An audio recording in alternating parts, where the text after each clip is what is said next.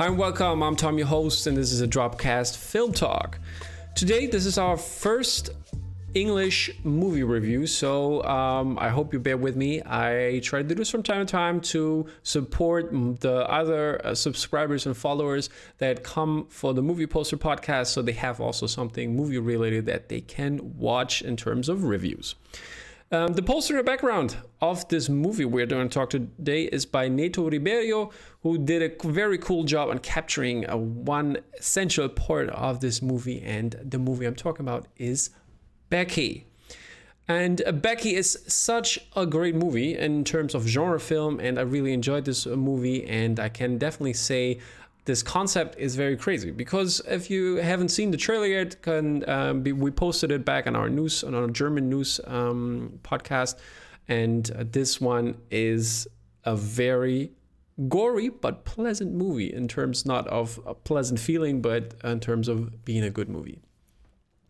Kevin James is uh, in the lead role here, and uh, basically everybody knows Kevin James is King of Queens, and he portrays somebody different here, some some character he never played before, and this is a neo-Nazi who's heavily tattooed all over his body, and it seems that um, that is to- totally out of character for Kevin James. But let me tell you this, right off the bat, he did a very great job portraying this character, and um, he has maybe some some some things that are not believable in, in terms of his performance, but in, in a whole, you can say he he did a very good job on uh, on doing this, and um, you could definitely believe his um, character to a certain point.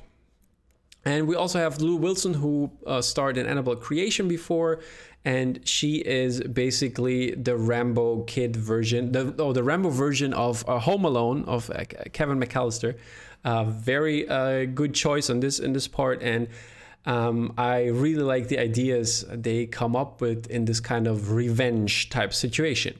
We also have Joel McHale in there as the father of Becky Jeff and uh, his new girlfriend Amanda Brugel who he wants to remarry and he wants to break it to um, Lulu Wilson's character Becky.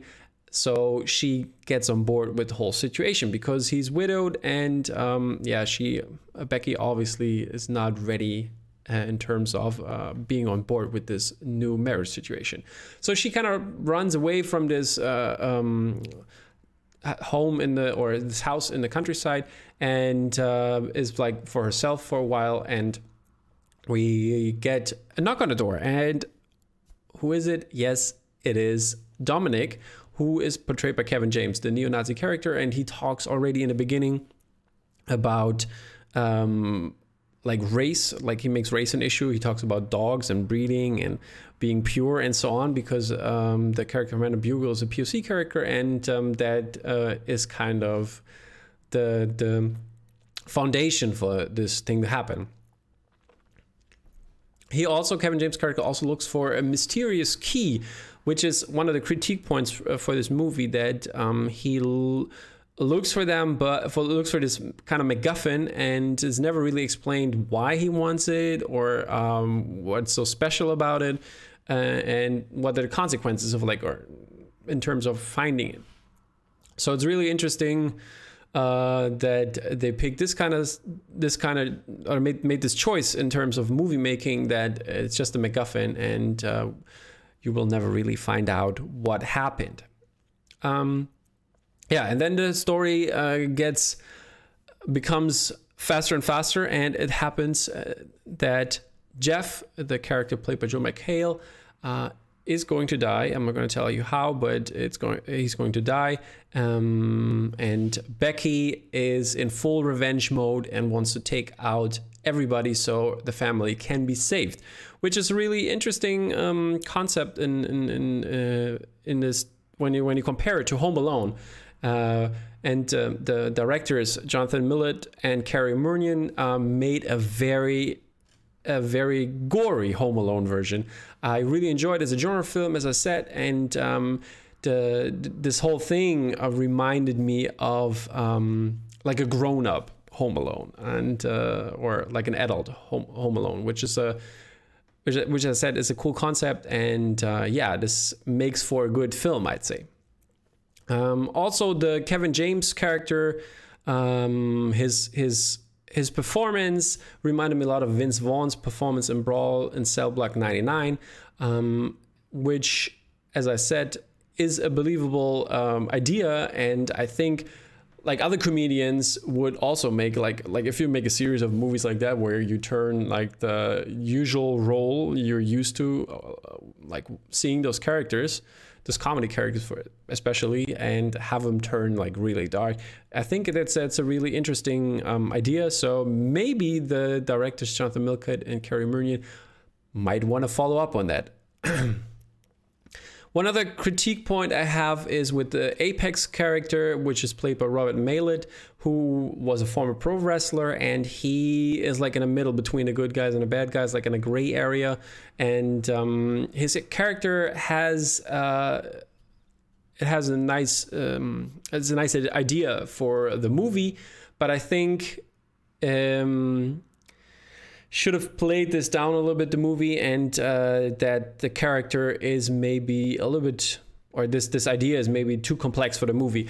But all in all I, I think it's uh, it's still a good choice on what the directors made uh, the directors made here. And uh, one other thing is that uh, I have to mention here it's kind of spoilery territory but uh, if you can't stomach animal abuse or um, in, in this kind of terms, don't watch it because it's it's going to be really tough to watch this whole thing. Yeah. Um, on another note, the score is really great. As you can see in the background, I have uh, the the I think it's the official key art by Stuart Holroyd. Um, I'm not sure about it, but I think it was official key art for this movie, and um, he created a perfect like this electronic uh, setting, which is resembled by the score by Nima Fakhrara. I hope I pronounced that right. Um, and that is that's a really cool part and uh, for this movie. I really enjoyed the score for it and how it is set against what's happening.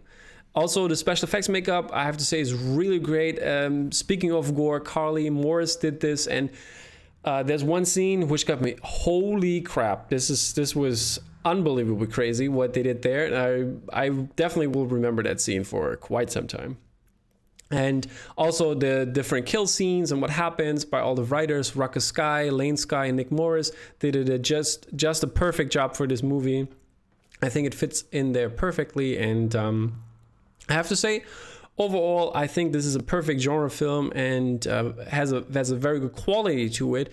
And I think the like in the last couple of months, like the video on demand stuff has been not the very best. So um, I was really excited about Becky, and it turned out to be a very good film.